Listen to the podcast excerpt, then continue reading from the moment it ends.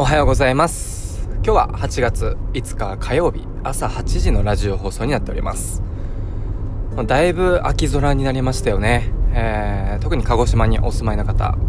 今日もかなり天気がいいですね。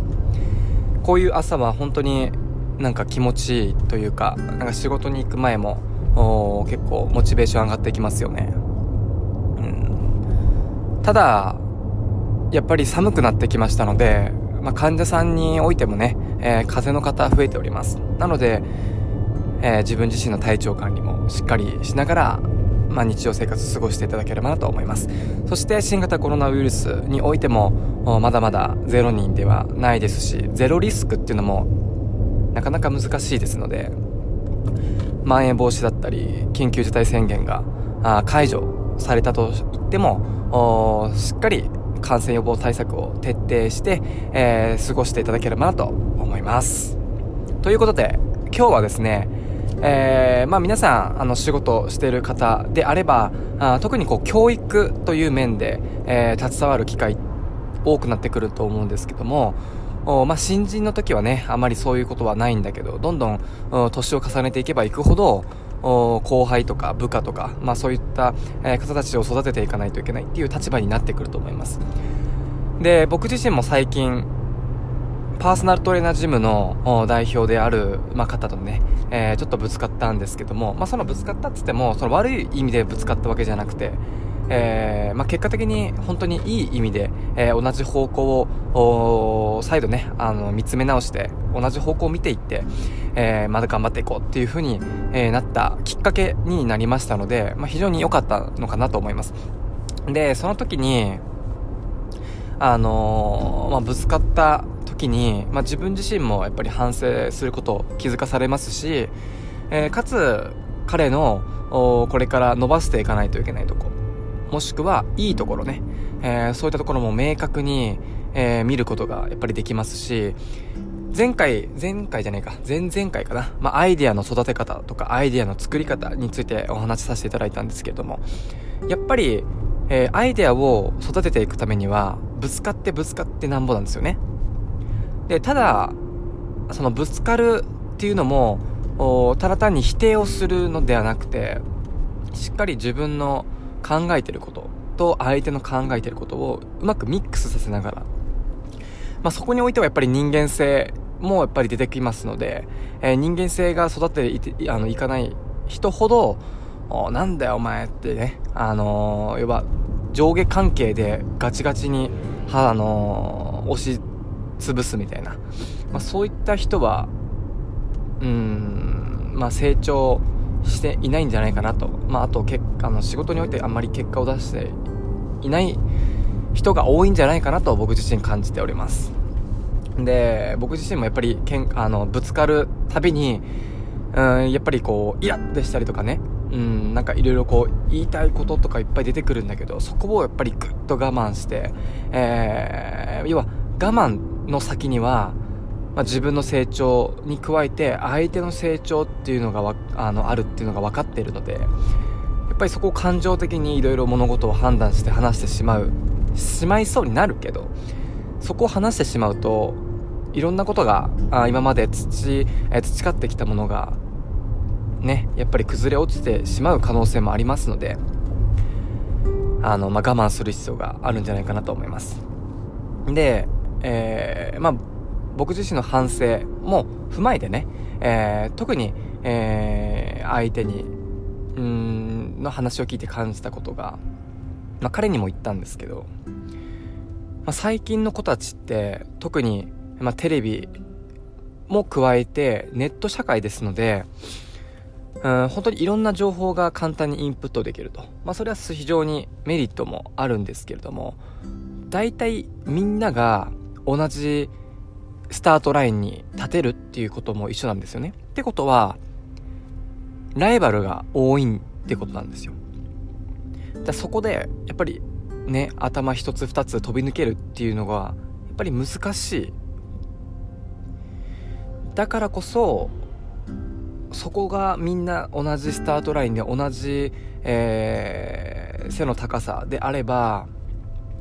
埋もれてしまう可能性もやっぱり可能性としては高くなってしまうんですよ。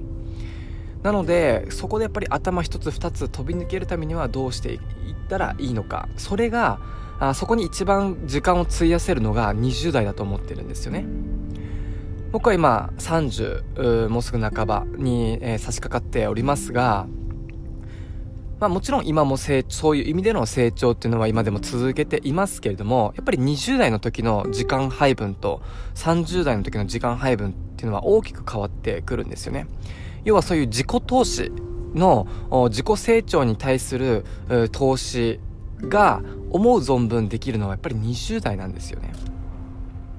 なので、特に彼には今20代半ばなので、えー、残り5年、5、6年、えー、過ごすこの時間を本当に自分自身の成長に対して、えー、投資をしていただきたいなと強く思うんですよ。それは僕の、うんまあ、経験談だったりとか、あまあ、自分がやってよかったなっていうこともありますし、今自分がこの年齢になって反省する点っていうのも多いですので、要は反省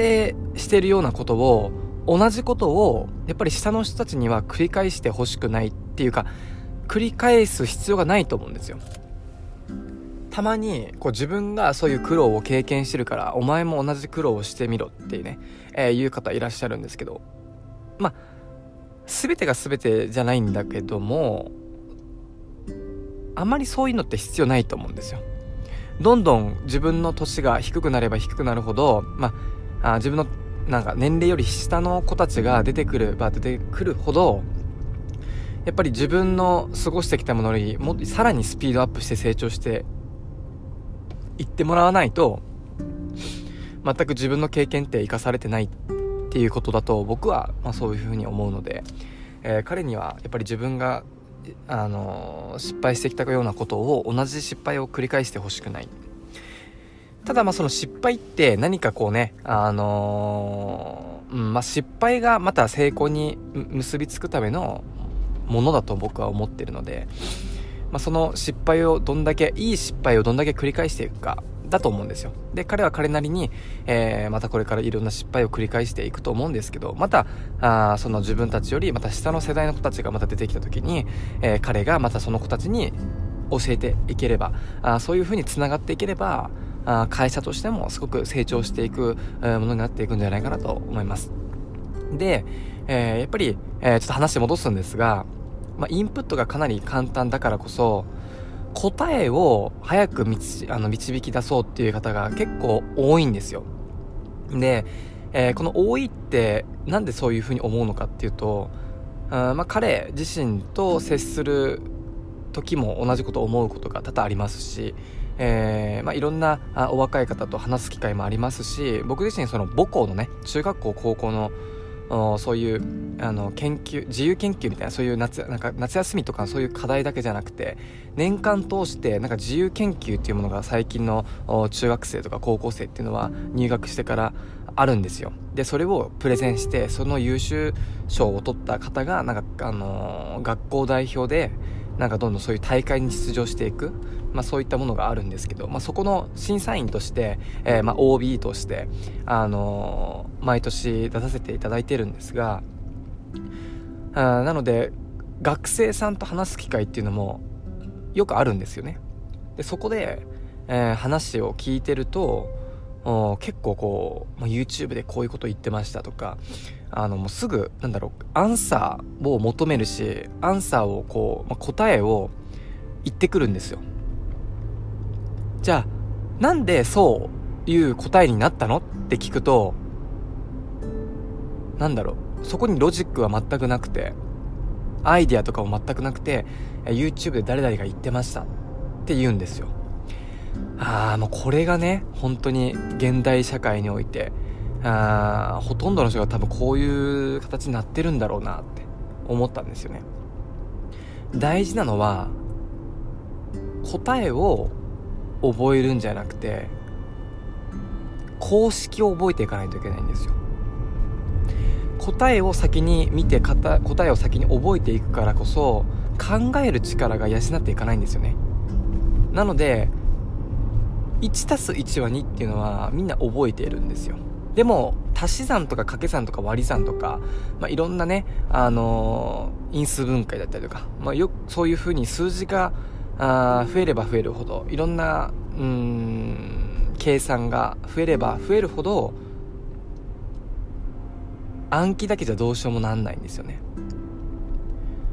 だから 1+1 は2っていうそこだけの人間になってしまうと。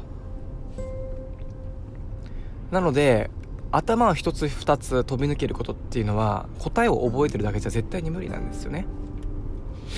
なので、えー、繰り返しになりますが彼にも答えをその先に覚えようとするんじゃなくて公式を覚えなさいと。でその公式を覚えていけば絶対にどんな状況においても使うことができるし応用を解いていくことができる。でそれを繰り返せば繰り返すほど公式を覚えるというフィールドから公式を作るっていう方にシフトチェンジする機会がいつか出てくると思います。なのでまずは答えを覚えるから脱却して公式を覚えることからまずスタート、まあ、これは本当に僕自身もずっとやってきてることですしその知性を身につけば身につくほど人と話した時にその上に立つとか下にあの下になるとかそういう上下とかの話ではなくて物事を